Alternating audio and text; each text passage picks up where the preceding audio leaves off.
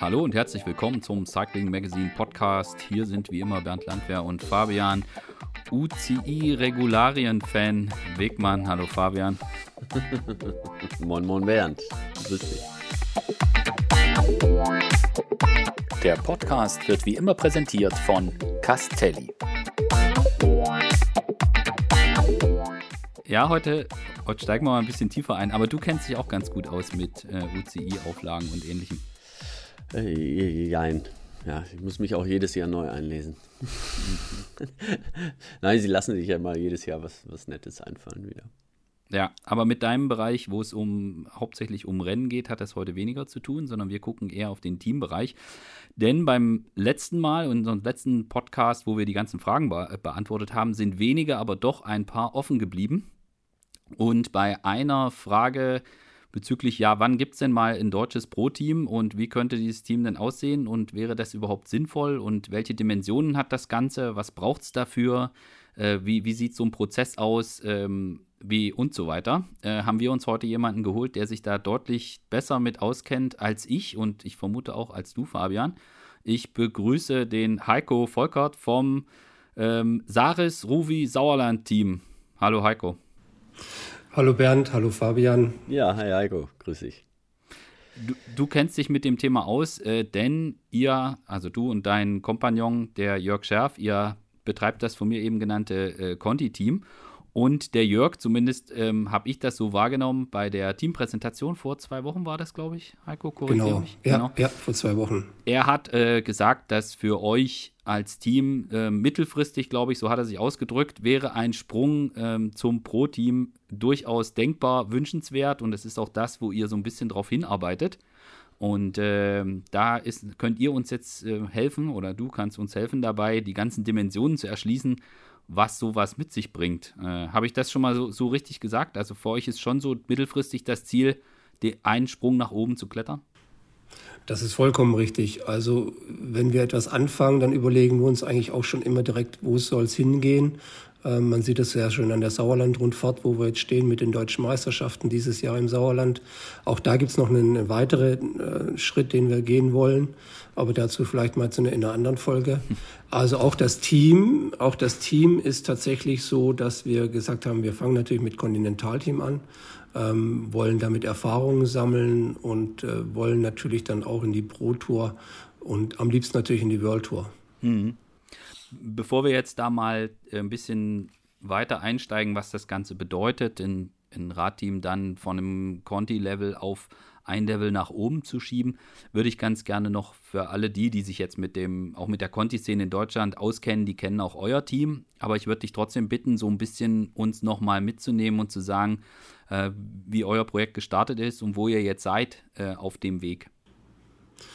Also los ging das Ganze eigentlich vor sieben Jahren. Ähm, wir hatten damals ein, ein Erlebnis mit unserem jetzigen sportlichen Leiter, dem Wolfgang Oschwald, auch Oschi genannt, den kennen auch die meisten, ähm, dass er uns berichtet hat, dass wenn er junge Fahrer ausbildet, äh, über den NRW-Kader, dass die dann eben dann irgendwann das Team verlassen und irgendwelche zweit- und drittklassige oder auch viertklassige Kontinentalteams wechseln. Und ähm, das war in Tobago, da hatten wir so ein Team zusammengestellt für ein Rennen. Und da haben wir uns angeguckt, Jörg und ich, und haben gesagt, naja, das muss ja eigentlich nicht sein, das ist ja Quatsch, dann müssen wir halt ein Kontinentalteam machen. Und so ging es eigentlich tatsächlich los. Also in der Pizzeria auf, auf Tobago ist die Idee entstanden, äh, dass wir erstmal den NRW-Kader ähm, nehmen, da außenrum noch um, äh, andere Fahrer packen und damit dann eben auch ein Kontinentalteam stemmen können. Ähm, wir waren damals schon in der glücklichen Lage, dass wir ein gutes Netzwerk hatten, wo auch die Idee schnell aufgenommen worden ist, also auch sprich wirklich Geldgeber kamen. Ähm, einen davon kennt Fabian auch ganz gut. Und ähm, damit konnten wir dann wirklich auf einmal mit einem Fingerschnipp eigentlich sagen, okay, wir haben, wir haben ein Budget, wir haben schon einen Grundkader, das war der NRW-Kader, und bauen jetzt da außen drum alles, was eben zu einem Kontinentalteam gehört. So war der Anfang vor sieben Jahren. Mhm. Ähm, heute, sieben Jahre später, würden wir natürlich super gerne schon Pro Conti sein, oder Pro, also Pro Tour heißt es ja jetzt, äh, Pro Team sein. Ähm, ich würde es jetzt im Moment mal wirklich so ein bisschen darauf schieben, auf die Corona-Geschichte, dass eben auch wir etwas verhaltener wurden. Ähm, wir haben uns aber dennoch weiterentwickelt. Ich kann es immer ganz schön aus, dem, aus meinem speziellen Bereich sagen, weil ich auch das Budget mache und die Finanzen und auch viele Dinge drumherum, auch mit Registrierung und so weiter. Wir haben tatsächlich im siebten Jahr jetzt unser Budget verdreifacht. Und ähm, das heißt, wenn man nach außen vielleicht nicht sieht, weil wir immer in der gleichen Kategorie waren, haben wir dennoch ein, einen enormen Sprung gemacht, was das Budget und, und was die Aufmerksamkeit in der Öffentlichkeit angeht. Ähm, erstmalig letztes Jahr gewesen, dass Sponsoren auf uns zugekommen sind und gefragt haben, was müssen wir tun, was können wir machen, was bieten wir. Äh, wir können mit, mit sehr guten Werten auch nach außen gehen, sprich was sind Vermarktungswerte und so weiter. Mhm. Also das hat sich alles gut entwickelt. Ähm, wir haben jedes Jahr Projekte, gehen wir vielleicht später noch mal ein bisschen darauf ein, weil das ja auch der Weg ist zum Pro-Team. Ähm, aber das ist so erstmal der grobe Überblick, wo wir jetzt stehen. Ja. Ähm, ich würde vorschlagen, wenn, wenn wir jetzt wirklich auseinandernehmen wollen, was das in den verschiedenen Dimensionen bedeutet, also zum einen sportlich und vielleicht auch eine Perspektive, wie man so ein, wie man es angehen würde, wenn man ein Pro-Team wirklich ähm, sportlich neu konzipiert oder aufbauen möchte und dann auch über die finanzielle Seite und die ja, Regularien UCI-Seite. Ich würde ganz gerne damit anfangen, Heiko, was ist, was macht eigentlich den Reiz dann jetzt konkret für euch aus, dass man sagt, okay, wir möchten ganz gerne und das jetzt auch nicht erst irgendwann, sondern wir haben das Ziel vor Augen in zum Pro-Team werden? Ist es, sind das die Rennen, die man dann fahren kann oder ist es der Sprung, den man macht? Was ist für euch die größte Motivation, den, äh, die Stufe nach oben zu gehen? Meine Motivation ist ganz einfach, ein, ein deutsches Pro-Team zu sein. Das heißt, dem Nachwuchs, den wir ja jetzt schon mitgenommen haben, den auch unsere Kollegen in den anderen Kontinentalteams in Deutschland sehr gut weiterentwickeln, denen einfach eine Chance zu geben, auch weiterhin in Deutschland äh, ja, höherwertige Rennen zu fahren. Das ist, glaube ich, so der, der ausschlaggebende Punkt. Natürlich hat man immer so ein bisschen äh, auch Eigeninteresse, dass man das jetzt hinbekommt. Das hat sicherlich auch mit finanziellen Dingen zu tun, aber in erster Linie, glaube ich, stehen Jörg und ich sehr stark für den deutschen Radsport ein und, und engagieren uns da auch überdurchschnittlich. Ähm, wir haben natürlich das Glück, dass wir mit, mit, mit unserem Hauptgeschäft ganz gut Geld verdienen, auch mit den Teams, äh, was wir dann aber auch wirklich zu, zu gewissen Teilen auch zurückgeben in diesen Radsport. Also ich glaube, es geht wirklich um den deutschen Radsport. Es geht mhm. darum, junge Talente mitzunehmen, ähm, denen eine Perspektive zu bieten. Ähm, und am liebsten würden wir natürlich irgendwann sehen, dass ein Sauerländer in, in Paris auf dem Treppchen steht. Das ist natürlich, das wäre das, wär das Allerhöchste, was wir erreichen können. Ähm, aber das ist, glaube ich, tatsächlich die Motivation. Mhm.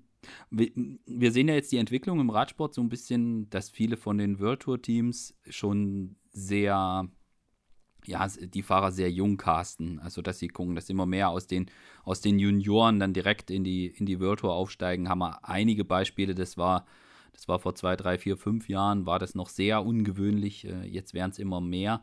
Ist das was, was der Idee, ein deutsches Pro-Team aufsetzen zu wollen, so ein bisschen entgegensteht. Also auch so, dass man, dass man, also früher war der Weg relativ klar, okay, äh, du kannst, ein junger Fahrer in seiner Entwicklung kann den Schritt von der von der U23 bis in die World Tour, da ist vielleicht ein bisschen groß. Äh, dann geht man zu einem Pro-Team, wo man sich vielleicht nochmal entwickeln kann. Also das war früher so der Weg. Äh, heute scheint das ganz anders zu sein. Ist das was, womit ihr euch dann auch beschäftigt und wo ihr sagt, okay, also das das ist, äh, das ist vielleicht ein Problem? Oder ist es eher so, dass ihr sagt, naja, das ist eher ein Problem für die Conti-Teams, als jetzt für, einen, für eine Mannschaft, wenn man ein Pro-Team werden würde? Also ob das der richtige Weg ist, kann, glaube ich, Fabian aus seiner Profikarriere eher äh, ja, beschreiben, ob das jetzt, wie groß der Schritt dann tatsächlich jetzt für den Fahrer an sich ist. Ich glaube aber schon, dass wir ähm, wir es für richtig halten würden, aus einem Kontinentalfahrer erstmal einen Pro-Team-Fahrer zu machen und ihn dann da nochmal weiterzuentwickeln und dann eben in die World Tour zu schicken. Ähm, aber ich glaube, Fabian sollte da ja. mal kurz was zu sagen, wie der, wie der Sprung da ist. Ja, also ich bin, da absolut deiner Meinung. Natürlich, während du hast recht, äh, ist, die Fahrer werden immer jünger und es gibt immer mehr Fahrer oder mehr Teams, die auch junge Fahrer verpflichten. Ähm, die vermeintlich die, die nächsten Superstars äh, sehen, weil sie äh, Seriensieger verpflichten aus der äh, Juniorenklasse.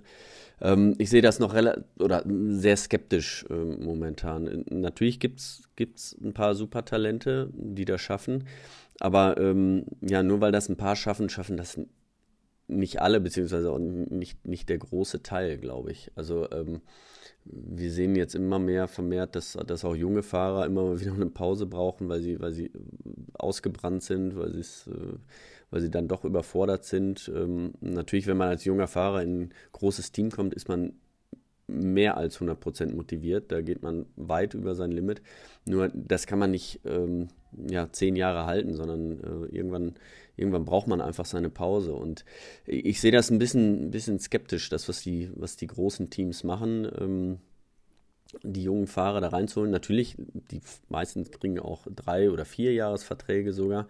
Aber wenn man mal überlegt, wenn du mit 18 äh, in die World Tour gehst, äh, auch einen Vierjahresvertrag kriegst, dann bist du 22. Also ähm, da habe ich meinen ersten Profivertrag damals unterschrieben. Gut, ich war jetzt nicht das Übertalent in Junioren, klar, das ist nochmal was anderes. Aber ähm, dafür hatte ich danach auch eine lange Karriere. Ich hatte auch meine Zeit, mich da irgendwie äh, vorzubereiten und noch eine gewisse, gewisse Jugend zu haben. Und ähm, ich bin mal gespannt, wie lange dieser Trend da so anhält, ähm, weil ich befürchte einfach, dass wenn die Fahrer zu jung in die World Tour gehen, dass sie auch schnell verbrannt sein können. Ähm, und von daher denke ich, dass es gibt auf jeden Fall immer diesen, ähm, ja, diese, die Fahrer, die, die zwei, drei, vier Jahre brauchen, die einfach mit 22, 23 so weit sind, dass sie äh, den Schritt zu den Profis machen können. Und dafür brauchen wir äh, meines Erachtens Pro-Teams. Und äh, grundsätzlich fehlt das einfach in Deutschland. Ja, vorher war das ähm, NetApp früher, also jetzt Bora, die haben es ja eigentlich sehr gut vorgemacht. Ähm, die haben dann auch den nächsten Schritt gewagt, aber ähm, da sind viele Fahrer drin gewesen, die haben auch nicht angefangen mit den ganz jungen Fahrern, sondern auch welche, die ja so 22, 23 sind, die haben dann angefangen, 24 auch gute Erfolge einzufahren und damit, mit denen sind sie dann auch gewachsen. Mhm. Und ähm, ja. Wir sehen sogar noch einen weiteren Punkt. Wenn wir jetzt ein Pro-Team in Deutschland hätten, angenommen wir wären das zufälligerweise, wir versprechen uns natürlich auch ähm, entsprechend gute Einladungen über Wildcards zu den Rennen. Ähm, mit einer guten Story, mit einem einzig deutschen Team, äh, mit möglicherweise auch noch guten Nachwuchsfahrern oder eben Jungprofis, glauben wir, dass man da gute Chancen hätte, auch wirklich von Anfang an attraktive Einladungen zu bekommen. Hm. Ja, mein Gedanke war jetzt auch so ein bisschen der, dass wir, wir sehen ja, dass einige große Teams haben sehr gute Development-Teams. Also wenn man das bei Jumbo Visma sich anguckt oder auch äh, wie DSM das macht. Und da war schon mein Gedanke, okay, das ist, ähm, das ist auf dem, auf dem Alterslevel und auf mhm. der Ebene vielleicht eher ein Problem sogar für ein Conti-Team sein könnte, äh, gute Fahrer zu finden, die gerade in diesem in diesem Bereich U23-Kategorie wären. Und wenn man ein Pro-Team hätte, würde man so ein bisschen über diesem Konkurrenzpunkt oben drüber stehen. Ähm, deswegen auch meine Frage, ob das vielleicht, ob man damit, äh, wenn man sich aus dem Conti-Bereich nach oben bewegen würde, dem Problem vielleicht auch so ein bisschen aus dem Weg gehen würde, der Konkurrenz mit den Development-Teams, die die großen Mannschaften ähm, installiert haben. Das war so ein bisschen mein Gedanke. Ich weiß nicht, wie ihr das wahrnehmt, Heiko. Ähm, gerade gerade Jumbo und äh, DSM sind ja sehr, sehr, äh, gucken ja stark auch nach deutschen Talenten. Äh, wir haben es ja direkt erfahren im zweiten Jahr, als, als Florian Stock weggegangen ist. Das war ja eigentlich so ein Punkt. Da haben wir es natürlich hautnah gespürt, dass große Teams einen unheimlichen Reiz für die jungen Fahrer ausüben. Selbst wenn es nur um das Development-Team geht, ist natürlich immer ein Auge darauf, möglichst schnell auch in, in die World Tour zu kommen. Also wir haben es erfahren. Ja. Natürlich geht die Leiter nach unten weiter. Das heißt, auch wir fangen an, noch früher zu suchen. Ähm, versuchen mehr in die Vereine reinzugehen, schauen, wo gibt es da eventuell Talente. Also nicht nur das, was, was Oschwald in, in dem Bereich von NRW macht, macht natürlich Jörg jetzt auch schon in, in unserem Bereich, den wir hier so haben. Wir gucken ja auch, oder wir haben ja auch dann die, noch die Augen weiter aufgemacht und haben dann sehen auf einmal Mountainbike-Fahrer, die eventuell gut sein könnten. Wir gehen auf die Bahn und gucken, wer ist da gut äh, und versuchen die eben in das Straßenteam reinzuholen. Ne? Also das hat sich eigentlich im Prinzip was die Großen angefangen haben, machen wir weiter, eben noch jüngere, noch breiter aufgestellt. Das ist eine ganz klare Geschichte. Ja. Hm. Und wo wäre dann jetzt mit äh, im Sinne jetzt der Förderung der deutschen Sportler genau aus deiner Sicht jetzt der große Unterschied zwischen ihr habt ein Conti-Team und ihr habt ein Pro-Conti-Team? Äh, wenn alles gut geht, haben wir beides. also, wir, also wenn äh, wir denken schon, also wir, wir wollen eigentlich diese Wurzeln ähm, Kontinentalteam und damit eben junge Talente zu fördern, eigentlich gar nicht aufgeben, sobald wir die Pro-Tour machen. Eigentlich sollte das auch immer mitlaufen. Okay. Ähm, weil es gibt ja so einen gewissen, eine gewisse Sogwirkung. Wenn wir jetzt mal ganz runtergehen, äh, ist es ja erstmal für eine Familie, für die, für die Eltern interessant, sein Kind zu fördern, wenn es weiß, es gibt in der Region ein, ein Profiteam oder ein Halbprofiteam. Das mhm. ist ja auch so ein Thema. Sind wir jetzt schon Profi als Kontinental oder nicht? Ja. Ähm, aber nehmen wir es jetzt einfach mal als Profiteam. Ähm, wir fangen ja schon an, praktisch Familien und Eltern dazu motivieren, ihre Kinder in diesen Sport reinzubringen und ihn dabei zu halten. Ähm, ich kenne ganz viele aus unseren Eltern oder aus unseren Kreisen, wo die Eltern ganz froh sind, wenn der Kind das erste Mal bei, bei Dortmund in der Sichtung ist oder sowas. Mhm. Und das Gleiche betreiben wir jetzt für unsere Region. Das heißt, wir, wir haben ja erstmal die Möglichkeit geschaffen, wenn du gut bist, dann darfst du vielleicht auch mal beim Team Sauerland mittrainieren oder darfst vielleicht auch mal hinter die Kulissen gucken. Äh, und, und das wollen wir eigentlich gar nicht aufgeben. Also wenn wir, wenn wir weiter wachsen, dann soll es durchaus das weiterhin geben. Mhm. Ähm, es soll dann auch die, das Pro-Team geben. Ähm, und vielleicht sogar, wenn es ganz wild kommt und alles gut läuft, dann würde auch das Frauenteam damit reinkommen müssen, damit man noch breiter aufgestellt ist. Wir haben ja hier auch die Nähe zu unserem Wintersport, mit denen wir ja auch sehr gut verbunden sind. Ähm, es, es kann ja durchaus vorstellbar sein, dass man mal ein, eine Sichtungsveranstaltung macht, wo dann der Anschieber gefunden wird, aber der als Anschieber vielleicht nicht ausreichend gut talentiert ist, dass der vielleicht auch in den Radsport kommen kann. Also ähm, mhm. wir sind da noch viel, viel breiter aufgestellt, was, was die Denkweise angeht und, und wie wir das Ganze hier etablieren wollen. Also es geht nicht nur darum, jetzt nur dieses Pro-Team zu, hinzubekommen, sondern wirklich nachhaltig ähm, Möglichkeiten, sich sportlich zu entwickeln, zu geben. Mhm. Aber die Idee, so ein bisschen zwischen, mit, mit einem Pro-Team, mit einem deutschen Pro-Team, zwischen dem Conti-Level im Nachwuchsbereich und dann dem ganz großen Sprung in die World Tour direkt, äh, das ist das was, was, was nach wie vor ein, was ist, was vielleicht auch fehlt. Also Fabian, ich weiß nicht, wie das bei euch, weil wenn es um die Auswahl geht für Mannschaften, die bei einer Deutschlandtour äh, starten, äh, ist das vielleicht auch ein Thema.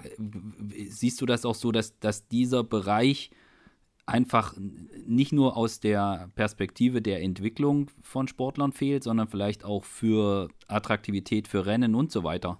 Dass, es, dass da einfach die Lücke im Moment da ist. Ja, ja, auf jeden Fall. Also die, die Lücke, die, die klafft da äh, schon extrem. Ne? Ähm, also, weil natürlich ähm, ist auch ein, ein Conti-Team, ein, Profi-Team, aber man muss das, wie du es vorhin auch schon gesagt hast, Heiko, es ist, es ist nochmal ein ganz anderer Schritt. Ähm, die, die sind auch wesentlich jünger, meistens die Fahrer, und äh, es ist nicht so, dass da ein Fahrer in dem Bereich davon leben kann. Im Pro-Conti-Bereich ist das schon so, ne? Und die, ähm, die können da noch mehr äh, in, rein investieren, auch in, in ihren Sport. Und ähm, also ich sag mal, ein, ein gutes äh, Pro, pro, Team, wie es jetzt heißt. Äh, sie können ja schon alles fahren. Also wenn du richtig gut bist, kannst du auch die Tour de France fahren. Und dann, äh, du, du, musst nicht unbedingt in der World Tour fahren. Und äh, ich glaube, sowas wird auch einfach, äh, wenn du ein deutsches Pro-Team hast, äh, was, was auf jeden Fall bei jedem deutschen Rennen am Start steht und auch bei größeren anderen Veranstaltungen, dass das halt ähm, ja, gut zieht auch. Mhm. Das heißt, wir hätten in Summe über so ein Pro-Team nochmal mehr Arbeitsplätze für deutsche Radfahrer. Das sowieso, genau. Und für Physiotherapeuten und Mechaniker und ich meine, das ist ja äh, dann schon ein ordentliches Team, ne? Was, also eine ganz ordentliche Größe. Ich weiß jetzt nicht, Heiko, wie, viel, wie viele Leute habt ihr jetzt? Wie, wie groß seid ihr jetzt schon? Also wir sind jetzt bei zwölf Fahrern mhm. und ich denke, dass wir auch fast um die zwölf Mitarbeiter, also Staff haben. Ja. Wir haben da ja nochmal richtig aufgerüstet, aber das ist schon die, das sind sicherlich keine Vollamtlichen, mhm. aber ähm, die sind halt irgendwie mit dem Team verbunden und sind irgendwann mal fürs Team in einem, im Einsatz. Ja. Und so in einem ja, großen World Tour Team, das sind ja äh, bis zu 100 Leuten oder sogar noch mehr. Und einem, äh, also ein Kontinentalteam ähm, oder pro Team ähm, ist man schnell bei 40, 50 Leuten, ne, die da angestellt sind. Also das, das gibt natürlich schon ähm, ja, eine gewisse Breite auch dem Sport. Und mehr Leute können halt auch wieder Erfahrungen sammeln. Also wenn ich mal zurückdenke, zur Zeit, wo es mal drei World Tour Teams äh, in Deutschland gab, ähm, da haben natürlich auch viel mehr Leute in diesem, in diesem Job gearbeitet oder in dieser Branche gearbeitet. Und, und je mehr da drin arbeiten ja, und die, die Konkurrenz ist da, ähm, ja, desto besser schaukeln die sich auch hoch und ähm, dann wird eine Nation einfach dadurch besser, bin ich mir ganz sicher. Mhm wenn wir jetzt hier bei dem, jetzt sind wir schon bei der Struktur, äh, dann stellen wir mal, wie man sportlich so ein Pro-Team äh, idealerweise aufstellen würde, mal nach hinten und gehen jetzt mal über zu dem, was es dafür braucht. Also ich habe mich mal so ein bisschen damit beschäftigt. Und ähm, also das, das, wie groß der Sprung sein kann, Heiko, das kannst du gleich noch ausführen. Aber ich, also man braucht zumindest irgendwie mindestens 20 Fahrer. Das ist schon mal, das ist schon ja. mal, das ist schon mal ein Punkt. Und, Exakt. und äh, dann ist es so, das geht schon, der Ökono die ökonomische Dimension ist schon enorm. Also das geht schon irgendwie los, wenn man es nur beantragen möchte. Äh, Heiko, du kannst gleich was zum Conti-Team sagen, aber bei einem Pro-Team, wenn ich das richtig gesehen habe, ist es so, äh, dass man erstmal, und das wurde jetzt nochmal angepasst für dieses Jahr, äh, dann zahlt man erstmal 20.000 Euro an die UCI äh, als Fee und dann muss man noch eine Gebühr hinterlegen für Anti-Doping, sodass man erstmal direkt bei 110.000 Euro ist, was man erstmal direkt bezahlen muss. Ich glaube, man kann es in drei Raten bezahlen. Aber da ist der Sprung im, vom Conti zum Pro-Team schon alleine an dem Punkt, äh, wo es noch nicht um Fahrer und so weiter geht, äh, ist es schon eine, ja, eine grobe Verzehnfachung. Ähm, sehe ich das richtig, Heiko? Ich glaube. Ja, das ist exakt. Also es ist sogar, es ist ziemlich genau das Zehnfache, was man da aufbringen muss, nur um überhaupt die Lizenz zu bekommen. Dann hat man noch nichts anderes gemacht. Genau. Keine Fahrer. Nee, und da sind wir nämlich auch bei dem Punkt, also Minimum 20 Fahrer braucht man. Und äh, dann geht es ja auch darum, was vielen auch nicht klar ist. Ähm, es gibt da ja auch die, die Regelung, man muss dann eine, eine Bankbürgschaft hinterlegen. Diese Bankbürgschaft, die muss halt mindestens ein Viertel groß sein von dem, was man an äh, Bruttobeträgen für Personal, also Fahrer und Betreuer und so weiter hätte. Aber ähm, Minimum sind das, glaube ich, 300.000 Schweizer Franken. Exakt. Genau 300.000 Schweizer Franken. Äh, das heißt, da kriegt man schon mal ein Gefühl dafür, äh, dass, das, dass dieser Sprung ökonomisch von dem, vom Conti-Bereich zum Pro-Team, der Sprung ist halt nicht, ja, man guckt irgendwie und drei bessere Fahrer und ein, ein paar mehr Euro, sondern der Sprung ist halt wirklich groß. Heiko, du kannst uns ja. da, du, ihr, ihr steckt ja du sprichst ja nicht nur davon, sondern ihr macht euch natürlich Gedanken darüber. Kannst du dem, dem Ganzen für uns auch nochmal so ein, so ein Gefühl mit der Innensicht äh, geben, wenn man sich damit beschäftigt, okay, was braucht es dafür, da einen Sprung zu machen? Also sind, ist das, wie würdest du das sagen, jetzt, äh, wie viel mehr Budget braucht man da?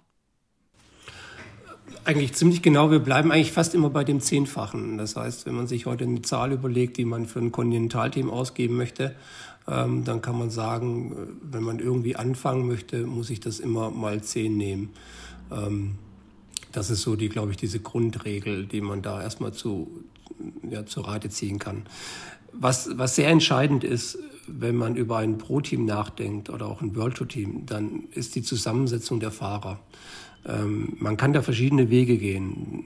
Es gibt eigentlich zwei, zwei Extremsichten. Man kann sagen, ich entwickle einfach ein Kontinentalteam weiter. Das heißt, ich habe erstmal sogenannte, ja, so No-Names, die also noch nichts äh, groß gezeigt haben. Die kriegen dann auch ein Mindestgehalt. Das ist auch nochmal der Unterschied zum, ähm, zur, zur Kontinentalbereich. Hier gibt es ein festgelegtes Einkommen, was man pro Jahr zahlen muss. Da darf man nicht runtergehen. Das ist auch im, im UCU-Reglement festgelegt. Ähm, und dann muss ich, kann ich mir überlegen, wenn ich 20 Fahrer habe, nehme ich jetzt nur Neopros, also neue oder neue Profis in dem Pro, Pro Tour Bereich, dann kann ich im Prinzip 20 Mal das Mindestgehalt nehmen. Dann wäre das erstmal den Betrag, den ich für die, äh, für die, für die Fahrer brauche.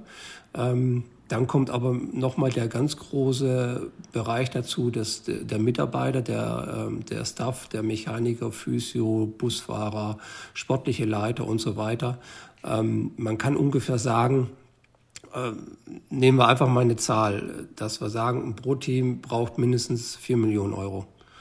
Dann kann man definitiv behaupten, dass 2 Millionen Euro nur für die Fahrergehälter weggehen.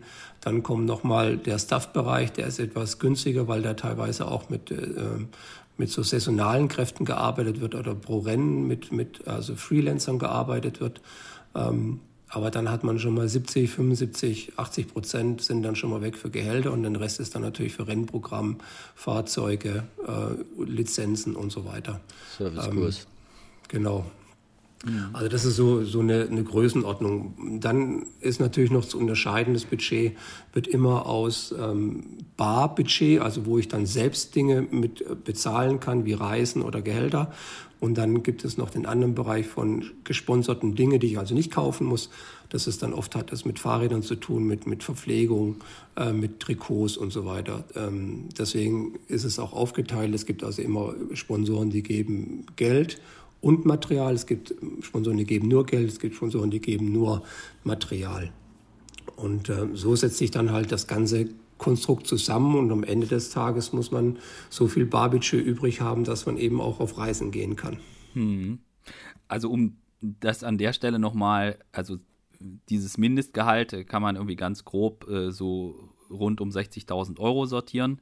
Ähm, ohne jetzt die genau, ich weiß nicht, Heiko, ob du die genaue Zahl jetzt nennen kannst, aber man, selbst wenn man, selbst wenn man nur eine Mannschaft zusammenbauen würde mit Neos oder mit Fahrern, die eher in einem, in einem unteren Bereich liegen, landet man dann trotzdem irgendwie bei fast äh, anderthalb Millionen Euro. Ja, so. genau. Und ja. da sind wir ja an dem Punkt, ähm, wo man sagen muss, gut, dann hat man aber keine Mannschaft, die auf einem Niveau ist, wo man sagen kann, wir fahren da bei vernünftigen, guten Rennen fahren wir wirklich um den Sieg mit, sondern das ist dann wirklich eine Mannschaft, zumindest im ersten Schritt, wo es eher darum geht, sich zu entwickeln. Und äh, das, was du gerade gesagt hast, in den, um ein Gefühl dafür zu kriegen, wie stark sich das auch verändert hat. Also äh, du hast, wenn man jetzt irgendwie vier Millionen nehmen würde, also ich würde mal jetzt vorsichtig behaupten, vor zehn Jahren mit vier Millionen Euro bei einem Pro-Team konnte man noch vernünftig agieren. Und da war das eine Summe, wo man gesagt hätte, okay, ähm, das ist ein Budget, mit dem man gut arbeiten kann.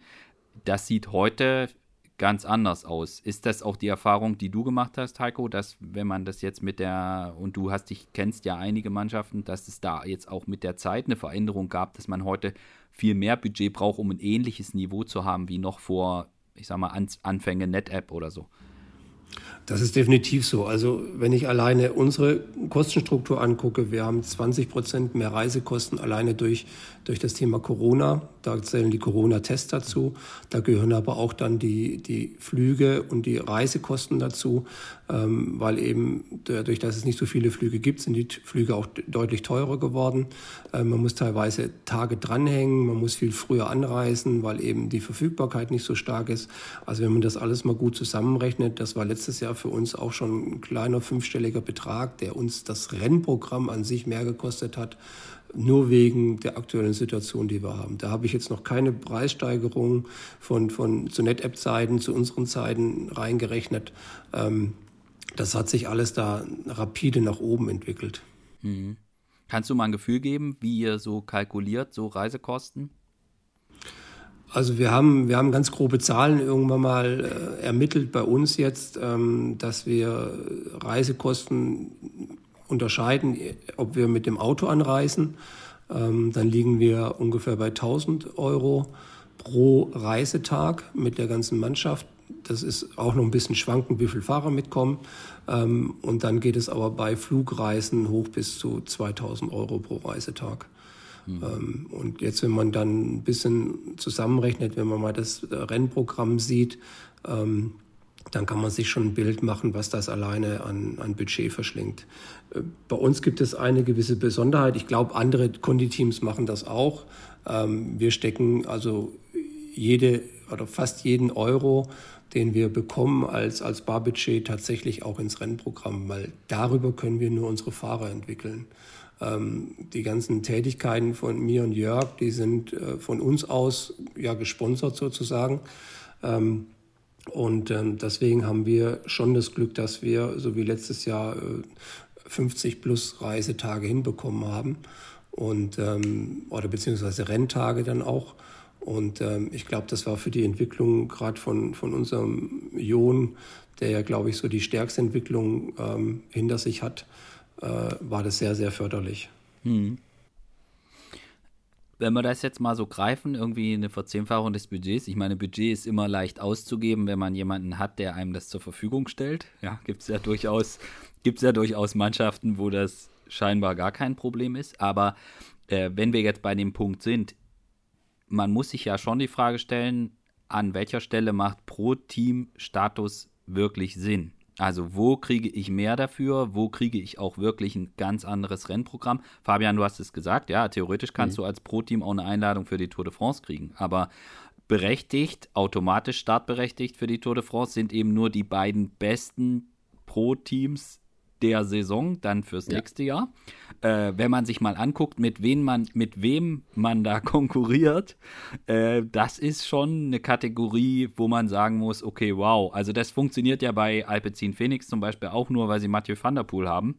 Äh, genau. wenn, wenn, die den nicht haben, dann ist die Frage, wer holt da so viel Punkte, dass man da mit Mannschaften wie jetzt Arkea, mit äh, Quintana und Co. Ähm, oder Total Energies, dass man die in den, in den Schatten stellt. So. Und wenn man sich mal die Struktur auch bei den Pro-Teams anguckt, man muss ja schon relativ gut sein, um sich entweder irgendwo zu qualifizieren oder wirklich um eine Top-Einladung zu kriegen für eine Grand Tour oder so. Es gibt ja auch immer mal wieder Teambeispiele, die da ist dann der Hauptsponsor von einem Pro-Team, der taucht dann auch mal als Sponsor bei einer großen Rundfahrt auf und plötzlich ist die Chance auf eine Wildcard dann ähm, ein bisschen größer für eine große Rundfahrt.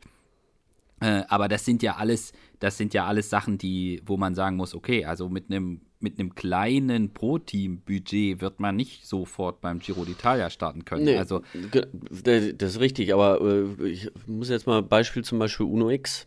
Ähm, die gibt es auch schon seit, was, fünf Jahren, sechs Jahren? aber vorher als Development-Team, muss man dazu sagen, ja. Ja, aber die, mhm. sie, haben, sie haben klein angefangen und äh, sind sukzessive Jahr für Jahr einfach äh, ja, besser geworden. Und jetzt, äh, ich glaube, haben sie zwei oder drei Siege dieses Jahr schon. Also sie ja. sind schon, ähm, die starten gerade ein neues Level durch. Und natürlich kann ich sagen, man fängt jetzt an und es kommt, hängt halt vom Budget mit Sicherheit auch ab, aber äh, so ein Team, wenn sich das entwickelt in eine neue Liga, dann braucht es einfach ein bisschen Zeit, ähm, sich dazu zu etablieren. Ne? Also nur Geld bringt auch nichts, sondern man muss die Strukturen meistens vorher schaffen. Also ein großes Beispiel ist äh, Team Sky damals, als die angefangen haben, die ersten zwei Jahre, die wurde einfach nur also das erste Jahr war Vollkatastrophe. Wir hatten schon ein Riesenbudget, hatten sehr viel Geld, aber wir sind einfach nur hinterhergefahren. Ne? Und jeder hat über die gelacht hat gedacht, das, das, kann ja nicht wahr sein.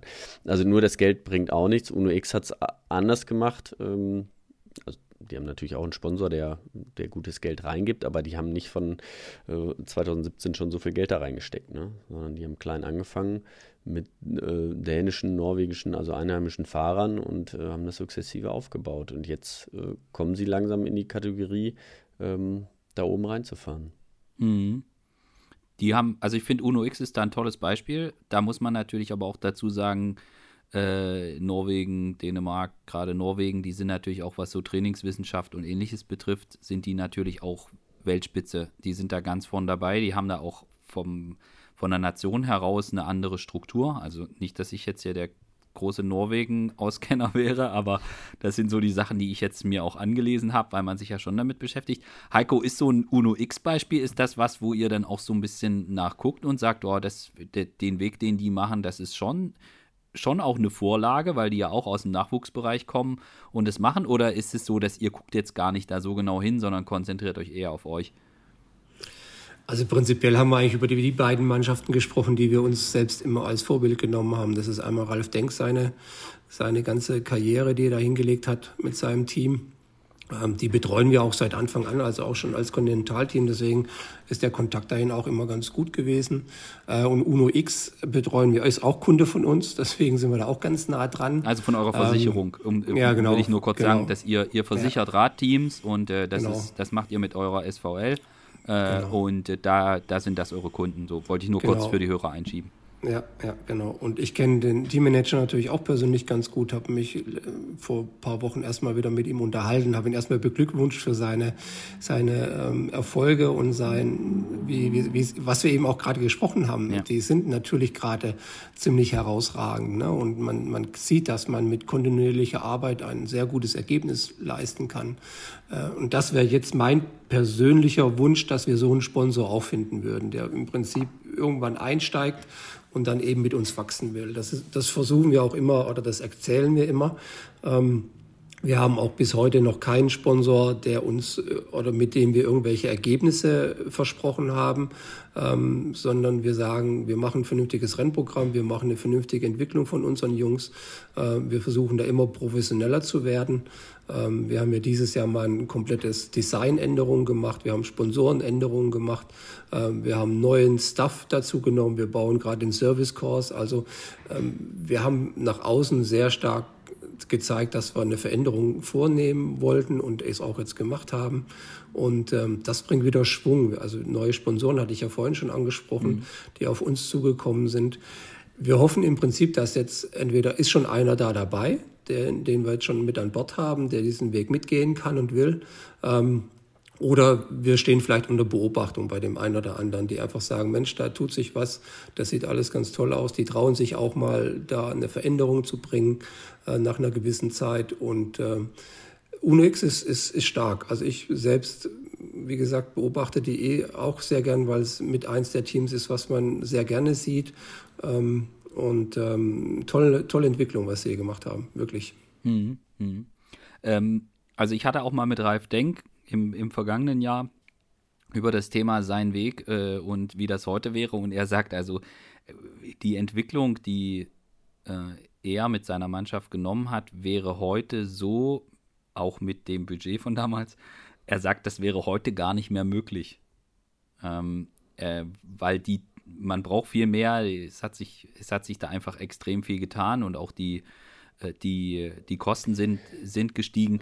Äh, kann man, kann, macht es überhaupt Sinn, da irgendwie zu vergleichen jetzt mit was und irgendwie sagen, okay, äh, ja, man, man, man geht den Weg wie NetApp oder so? Äh, oder ist das, macht das keinen Sinn? Ich glaube, auf, auf Kostenrechnung von vor fünf Jahren, zehn Jahren zu basieren, eine Entscheidung zu treffen, ist nicht richtig. Ähm, was man lernen kann daraus, ist wirklich die Kontinuität etwas zu tun. Also auch Ralf hatte ja wirklich Sponsorenwechsel. Mhm. Am Anfang weniger, dann zum Schluss eigentlich ein bisschen mehr. Und, und ich glaube, vielleicht ist das sogar ein Indiz dafür, dass etwas gehen kann. Ne? Dass man mhm. mit, mit, mit Sponsoren startet, die begleiten einen auch. Ähm, äh, sehr vertrauenswürdig und irgendwann muss man dann, dann doch den Wechsel machen, der wirklich sehr hart ist. Ich kann es, äh, also die, die Wochen, die wir jetzt hinter uns haben, was bei uns da eben passiert ist, wir sind natürlich super glücklich mit unseren neuen Sponsoren, sind umso trauriger, dass wir vielleicht den einen oder anderen nicht so mitnehmen konnten, wie wir uns das vorgestellt haben. Mhm. Ähm, da überlegt man schon fünfmal, macht man jetzt das Richtige oder macht man nochmal einen Schritt zurück und ähm, muss man immer nach vorwärts gehen, muss man immer etwas ändern. Ähm, aus jetziger Sicht betrachtet haben wir alles richtig gemacht, definitiv. Mhm. Ähm, den Auftritt, den wir heute hinlegen und das, was wir jetzt äh, haben, ist natürlich ein, ein, großer Unterschied zu dem, was wir letztes Jahr noch haben. Ähm, dennoch würde man wirklich gerne viele Leute mitnehmen auf dieser Reise. Das ist wirklich, ähm, was einem dann auch schon mal so ein bisschen wehtut und wo man auch teilweise auch wirklich äh, ja, so ein bisschen geschockt ist, wenn man dann auf einmal von jemandem hört, den man lange dabei hatte, dass er einfach sagt, nee, den Weg kann ich jetzt nicht mehr mitgehen. Und, ähm, mhm. und äh, aber ich glaube, das, das, ist, das, ist, das ist der Weg. Ich glaube, der, man kann den gar nicht ändern. Also man muss Mut haben, man muss nach vorne mhm. gehen, man muss auch riskieren. Wir haben auch schon oft riskiert äh, in der Zeit, die wir jetzt das Ganze machen. Ähm, aber es wird sich sicherlich auszahlen, mhm. definitiv.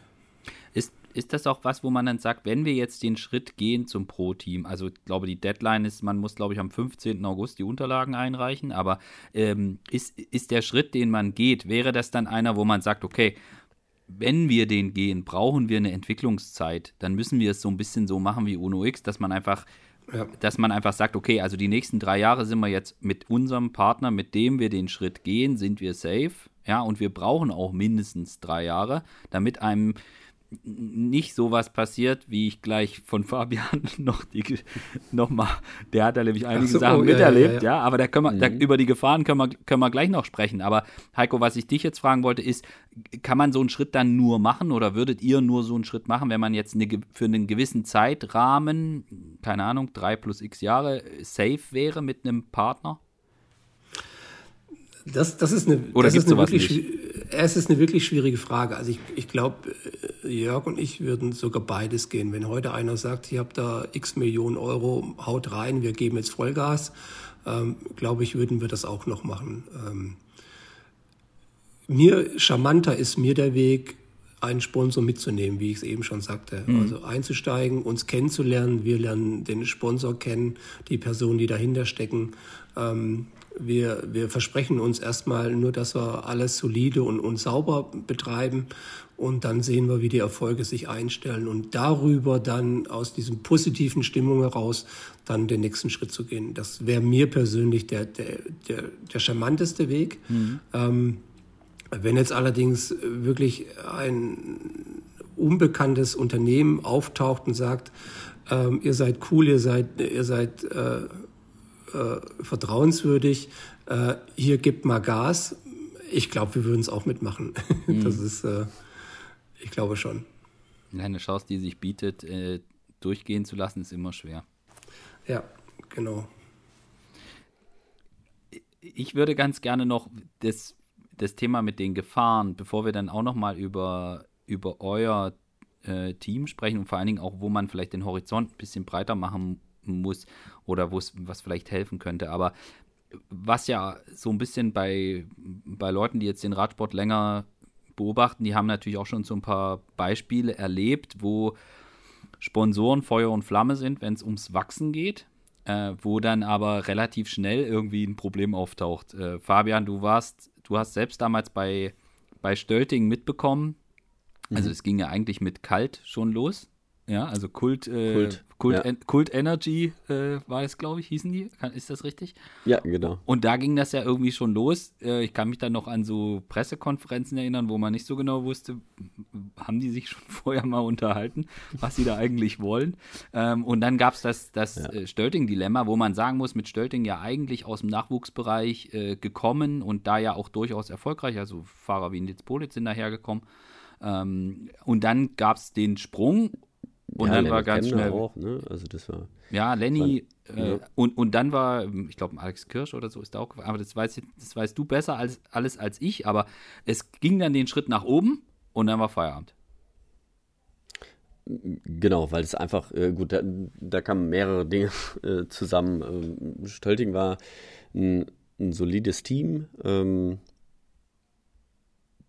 das hatte, hatte gute Nachwuchsarbeit gemacht. Äh, Kult äh, davor auch, war ein, ein, ein Top-Team, war ähm, ein super Kontinentalteam, ähm, wo ähm, ja, die, die, die, die, große Erfolge eingefahren haben, wo jetzt äh, die, die, ähm, die Fahrer, die damals da gefahren sind, auch viele in der World Tour fahren. Also das ist ein äh, das ist äh, schon großartig. Ich meine, äh, Alex, äh, ja, Alex Kirsch, davon hatten wir es ja schon gerade von ihm, aber auch ähm, dann mal Stölting, Mats Petersen war dabei, ähm, mhm. ne, Lennart Kemner. Ähm, also das waren, waren, ähm, waren, waren wirklich ein, ein Riesenteam. Ähm, wir hatten Lasse Norman Hansen, der ist jetzt äh, Olympiasieger auf der Bahn geworden. Ne? Dann war äh, Alexander Kamp war dabei, fährt jetzt auch bei, bei Trek. Ähm, also die, dieses Potenzial, die, die Fahrer, die, die, hatte das Team, aber es ist einfach viel zu schnell gewachsen. Es ist, äh, sind aus zwei, sind eins geworden, dann ist ein Sponsor weggegangen und ähm, äh, also das Team hat viel zu sehr äh, damals da mit sich selbst äh, zu tun gehabt, als äh, das Rennen irgendwie im Kopf hatte.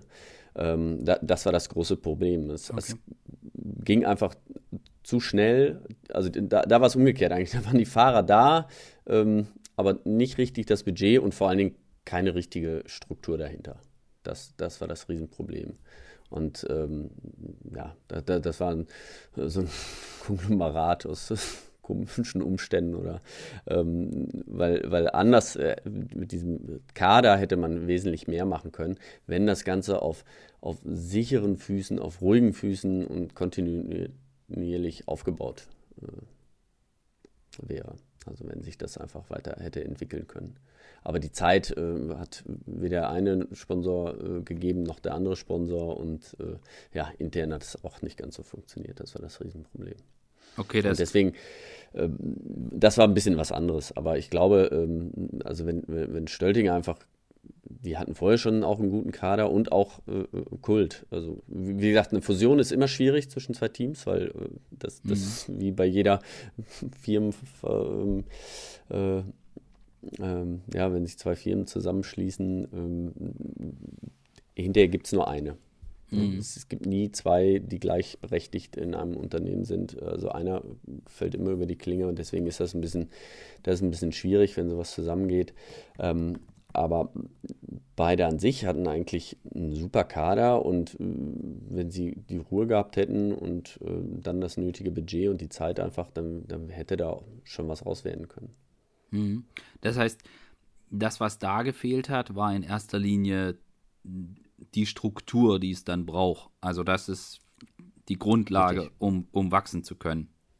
Gen, gen, genau so ist es. Also es war, ähm, also es, es geht ja nicht nur, wenn man jetzt wächst, es geht ja nicht nur um die ähm, um die Fahrer, sondern es, es, es geht um die Mechaniker, die man hat, es geht um die, ähm, die Physiotherapeuten, mittlerweile man braucht Trainer und das Ganze, das kann man nicht äh, von heute auf morgen, von jetzt auf gleich ähm, so einfach zusammenwürfeln, sondern es muss zusammenwachsen und äh, man muss die richtigen Leute auch finden und das ja, das geht vielleicht, wenn man ganz, ganz viel Geld hat und man einfach um sich schmeißt, aber auch dann wächst es nicht sofort zusammen. Also es ist eine Teamsportart und nicht nur eine Teamsportart in den, unter den, den Fahrern, sondern ähm, man ist da, ja, bei so einem großen Team, da ist man 200 Tage im Jahr unterwegs, da muss man sich auch verstehen. Das muss auch so ganz gut passen. Ne? Mhm. Und das muss zusammenwachsen, das muss langsam wachsen. Mhm. Wie seht ihr das, Heiko? Ist das was, wo, wo ihr ein Gefühl dafür habt, wenn man so einen Schritt gehen will, dass man die Infrastruktur, Fabian hat es gerade angesprochen, mit Trainern, mit allem, was dazugehört, ist das in einem Zeit, in, in, was für einem Zeitrahmen ist sowas möglich, da eine Strukt mit, also strukturell zu wachsen? Braucht das ein Jahr oder geht das innerhalb, wenn man, ginge das auch in einem kürzeren Zeitraum? Wie viel Vorlauf bräuchte man da? Was glaubst du? Ich glaube, der, der, ja, der Vorlauf ist, der ist, der ist schon lange gestartet. Also wenn man mhm. heute, wenn wir heute über Brutto nachdenken, dann machen wir heute uns natürlich schon Gedanken, wer wären unsere Wunsch, Wunschkollegen und Wunschpositionen, äh, mhm. wer würde die besetzen. Mhm. Ich hatte, es gab mal eine ganz interessante Schlüsselstelle auch in, in einem Gespräch mit einem sehr bekannten, namhaften Ex-Profi, der sagte, ähm, Staff geht, äh, nee, andersrum, Fahrer geht, Staff besteht.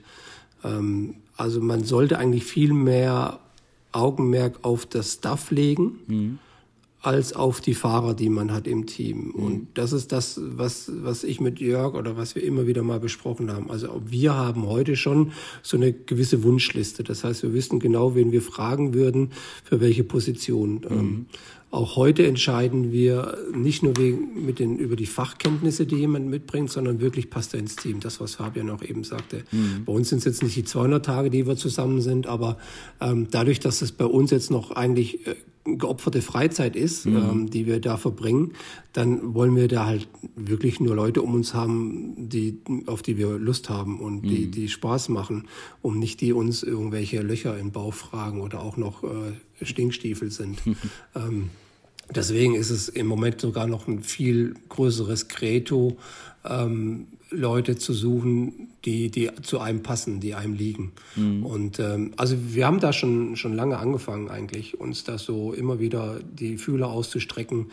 Wer geht wohin, wie lang ist sein Vertrag, wer könnte da reinpassen, wen könnte man nach welcher Position fragen.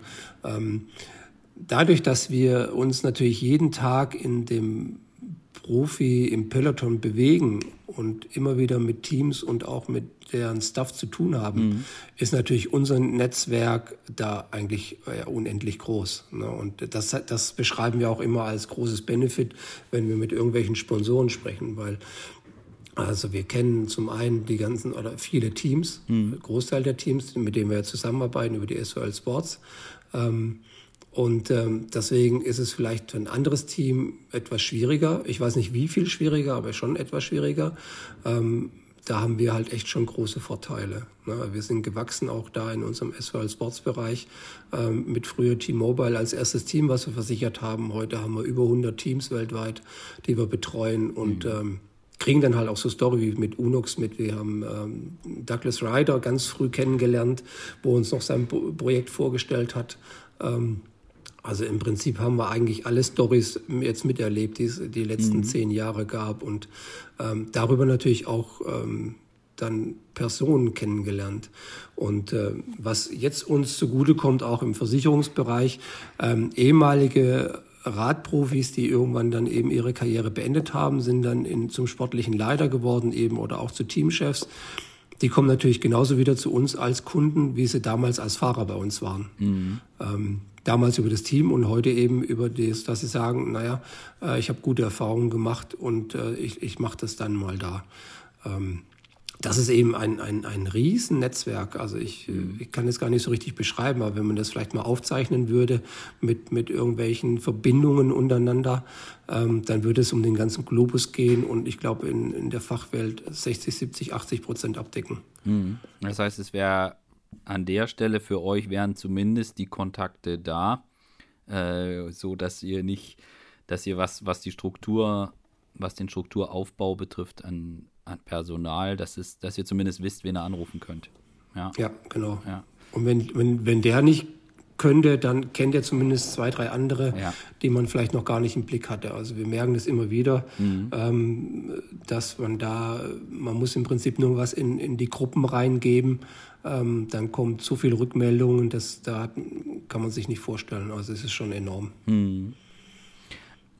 Auf der Ebene der Sponsoren, du hast vorhin gesagt, ihr habt jetzt, ihr habt neue Sponsoren. Es war ja schon so, dass ihr da jetzt habt ja nicht nur den Teamnamen äh, verändert, sondern da hat ist ja noch mehr passiert. Also ihr habt ja jetzt eine habt da jetzt eine Aktion mit, äh, mit der, mit der Ruby-Plattform, wo ihr da auch in, äh, in, in Fahrer scoutet, oder zwei sind es, glaube ich, sogar. Ähm, ist, ist, das, ist das Teil des Prozesses, des Veränderungsprozesses, für den ihr euch auch mit den neuen Sponsoren bewusst entschieden habt? Ja, definitiv. Also dieses ganze virtuelle E-Sports, ähm, das ist für den, für den Profi wie Fabian vielleicht oder die eben selber auf dem Rad gesessen haben und immer nur draußen oder ihr Rennen draußen bestritten haben, ist es, glaube ich, schon mal ein bisschen befremdlich. Aber es ist einfach Zeit. Corona hat es natürlich beschleunigt, das Ganze. Äh, aber ich glaube, es ist wirklich ein Medium, um auch darüber ähm, Talente zu sichten. Es richtig ist, sagt ihr uns bald das Licht. Also na, anders gesagt, wir werden am Ende des Jahres sehen, wie wir das bewerten können. Aber ähm, ich glaube schon, dass wir da so ein kleines Juwel finden können. Kann ich mir gut vorstellen. Mhm.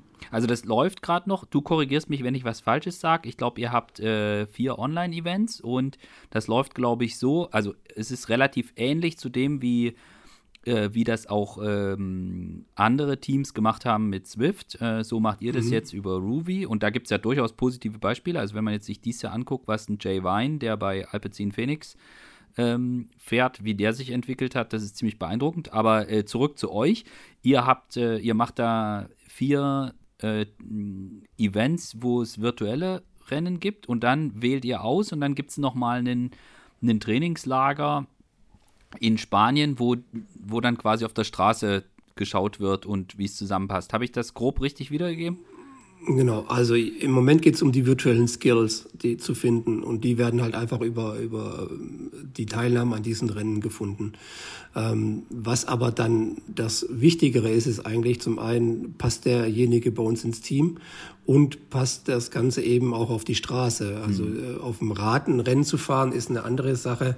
Äh, das kann Fabian mit Sicherheit bestätigen, äh, als jetzt ähm, auf, der, auf der Straße ein, ein Rennen Schulter an Schulter zu be bestreiten.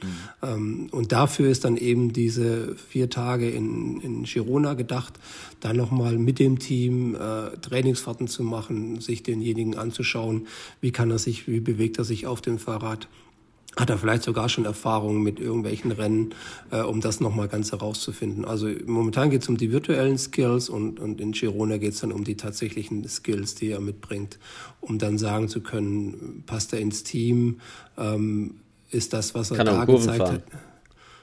Kann er? Kann er um die Kurve fahren? genau. Kann er bremsen? Kann er bremsen, genau. Fühlt er sich überhaupt wohl? Das ist ja auch noch so eine Sache. Ne? Also Mhm. ähm, das ist ja durch, durchaus ein Unterschied, wo ich mich da gerade bewege. Ne? Mhm. Und ähm, Wie wird es angenommen? das wird ähm, die, die Zahlen sind also deutlich über die 100 gegangen von den Anmeldungen. Und ähm, das ist wirklich ja, interessant zu sehen. Also für uns ist es natürlich auch ziemlich viel Neuland. Ähm, und äh, ich glaube aber, wir werden da ein gutes Ergebnis mit erzielen. Also Ziel ist natürlich, uns den Fahrer zu finden. Aber ich glaube, das auch als ein Medium für die Talentsuche ähm, kann ich mir vorstellen. Aber das werden wir Ende des Jahres letztendlich äh, sehen, wie es gelaufen ist. Mhm. Mhm. Ja, ist auf jeden Fall interessant, äh, auch, ähm, dass ihr, dass ihr so einen Schritt dann auch geht und gerade auch mit, mit einer Plattform, die jetzt noch nicht so ist wie bei, wie bei Swift. Also ich finde es ja interessant, dass sich das ganz offensichtlich auch breiter aufstellt, das ganze Thema. Ähm, ich bin jetzt nicht so, also Fabian ist da ja jetzt ja auch empfänglich für. Wie du, der, Ja, ich habe schon mal gemacht. Ja, ja, der, ist, der startet da jetzt auch durch. Ähm, aber, Zweite Karriere. Jetzt, Die wenn zweite mehr steuern Karriere. kann. ja, genau. Ja, ich, ich finde das, ich finde das interessant. Ähm, wenn, Heiko, wenn man jetzt, wenn jetzt jemand, äh, keine Ahnung, Fabian sagt jetzt, er will jetzt irgendwie ein, ein, ein Pro-Team machen, könntest, könntest du, oder wenn jetzt Fabian sagt, er kennt einen, der hat viel Geld und der will jetzt bei euch da als Sponsor einsteigen, könntest du sofort sagen, eine Zahl, wenn der kommen würde und würde sagen, ja, was brauchst denn Minimum, dass ihr, dass er euch überredet, dazu kriegt, dass er Hauptsponsor wird oder dass er zumindest Teilsponsor wird und ihr den Sprung nach oben macht. Äh, könntest du da sofort eine Zahl nennen? Also ich glaube, wer mich kennt und vielleicht schon mal irgendwo gesehen hat, natürlich, natürlich, können, natürlich können wir das. Es gibt sogar Varianten. Also wir sind Okay. da sehr, sehr gut vorbereitet. Ähm, wie, wie ich schon sagte, eigentlich läuft dieses Thema höherwertig zu werden schon sehr lange und wir haben einige Hausaufgaben schon gemacht. Somit gibt es eben auch dann schon ähm, Budgetplanungen für verschiedene Varianten oder Szenarien, ähm, die dann auch untermauert werden können mit, mit anderweitigen Zahlen. Ähm, also wir, definitiv können wir das machen, ja. Ja, okay. Aber vermutlich wird das unter einer Summe von 5 Millionen, wird es vermutlich schwierig sein, für irgendwen ein, ein vernünftiges Pro-Team aufzustellen, oder? Es kommt drauf an, wie man startet. Also Mhm. ich glaube, das kommt auf die Story an. Also ich, ich glaube, man, man kann diese Zahl dann erst definieren, wenn, wenn man mit, dem, mit einem möglichen Geldgeber gesprochen hat. A, was, was verspricht er sich davon? Äh, wie, wann, wie lang geht er eine, den Weg mit? Das heißt, wie muss man durchstarten? Muss man sofort auf, auf 100 Prozent beschleunigen, was durchaus auch nach hinten losgehen kann? Die Beispiele haben wir ja gerade schon Ja. äh, gesehen oder nochmal beleuchtet. Ähm, wenn man den Sponsor findet, der sagt, ich mache drei Jahre und wir machen daraus eine Staffel und ich, ich gucke mir das auch an und bin dabei, ähm, kann es von bis gehen. Also äh, ich will jetzt natürlich auch nicht genau unsere Klar. Kalkulation da verraten. Sollst du auch nicht. Ähm, ähm, es, es ist wirklich, es, hier ist es wirklich zutreffend zu sagen, es kommt drauf an. Es gibt da ganz viele Varianten. Äh, Interessant ist auch, dass, dass Jörg und ich da auch sehr viel drüber diskutieren. Ähm, Deswegen sind diese Dinge auch sehr ausgereift. Also er hat ja seine Sicht, ich habe meine Sicht.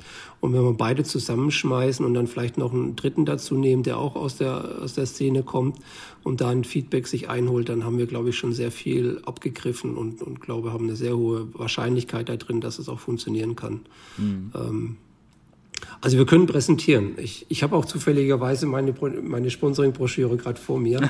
Deswegen, also äh, ich, ich kann genau definieren. Also es gibt dann sogar bis zu Aussagen, welcher ROI, also Return on Investment, wir erreichen können, wenn das und das eintrifft. Also Return on Investment wird natürlich gemessen an, an, an Werbedingen, mhm. äh, wie, wie viel, also tangible Value und intangible Value und so weiter. Und dann kann man da festlegen, was aus seinem Geld wird oder welchen, welchen äh, Werbewert ich zurückbekomme. Und ähm, das kann tatsächlich in optimalen Fällen bis zu das 15-fache sein. Also wenn ich jetzt sage, ich investiere 1 Euro, kann sein, dass ich einen Werbewert von 15 Euro zurückkriege. Mhm. Ja. Im, Im Optimalfall. Ja, Radsport ist ja grundsätzlich, also so sagen mir auch immer Marketingfachleute, relativ, relativ günstig im Vergleich ja, zum genau. Fußball und anderen. Ja. ja. also beim Fußball sind sie froh, wenn sie den äh, ROI von 1,5 hinkriegen. Mhm. Sprich, aus einem Euro wird 1,50 Euro, dann ist man schon zufrieden. Teilweise sind sie schon zufrieden, wenn das Gleiche zurückkommt, was man investiert hat, weil es eine Imagegeschichte ist. Mhm. Ähm, derjenige, der im Fußball äh, Werbung betreibt, der, der, der strahlt Größe aus mhm. und Bekanntheit. Ähm, Im Radsport ist es noch nicht so. Äh, aber ich glaube, die Zahlen gehen auch da deutlich nach oben. Das heißt, ähm, die, die, ja, die Menschen, die wieder Radsport gucken, die wachsen von Jahr zu Jahr. Mhm. Was mich noch interessieren würde, ist, habt ihr, habt ihr sowas wie, wir versuchen das bis dann und dann soll das geklappt haben? Oder habt ihr für euch so eine Timeline, wo ihr sagt, okay, oder ist das was, was so stark von den Partnern abhängt, dass man dafür eigentlich keine machen kann, die sagt, okay, also bis 2024 sind wir da und äh, oder kann man die immer nur jedes Jahr aufsetzen in verschiedene Szenarien? Wie, wie ist das bei euch? Ich, ich glaube, wir haben das gar nicht. Also okay. solange wir uns, solange wir uns stetig weiterentwickeln, was ich ja am Anfang mhm. schon mal beschrieben habe, ähm, dass wir uns da wirklich jetzt äh, jetzt nochmal ganz neu aufgestellt haben, ähm, wir uns sponsorentechnisch und, und äh, das ganze Stuff, der, der Service Course, den wir jetzt gerade gebaut haben.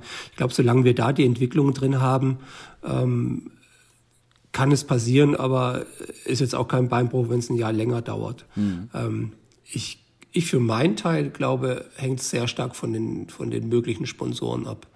Ähm, es muss einfach Spaß machen, damit zusammenarbeiten. Ich glaube, nach sieben Jahren können wir heute behaupten, dass wir schon verschiedene Sponsoren hatten und auch wissen, es gibt wirklich einfache Sponsoren, es gibt anstrengende Sponsoren, ähm, es gibt hart verdientes Geld, es gibt einfach verdientes äh, Geld und ähm, ich glaube, wir brauchen so, so einen guten, gesunden Mix, dass, dass ähm, die Geldgeber wirklich äh, Spaß daran haben, ja, diesen Weg mitzugehen. Das ist, glaube ich, so das, das Ausschlaggebende.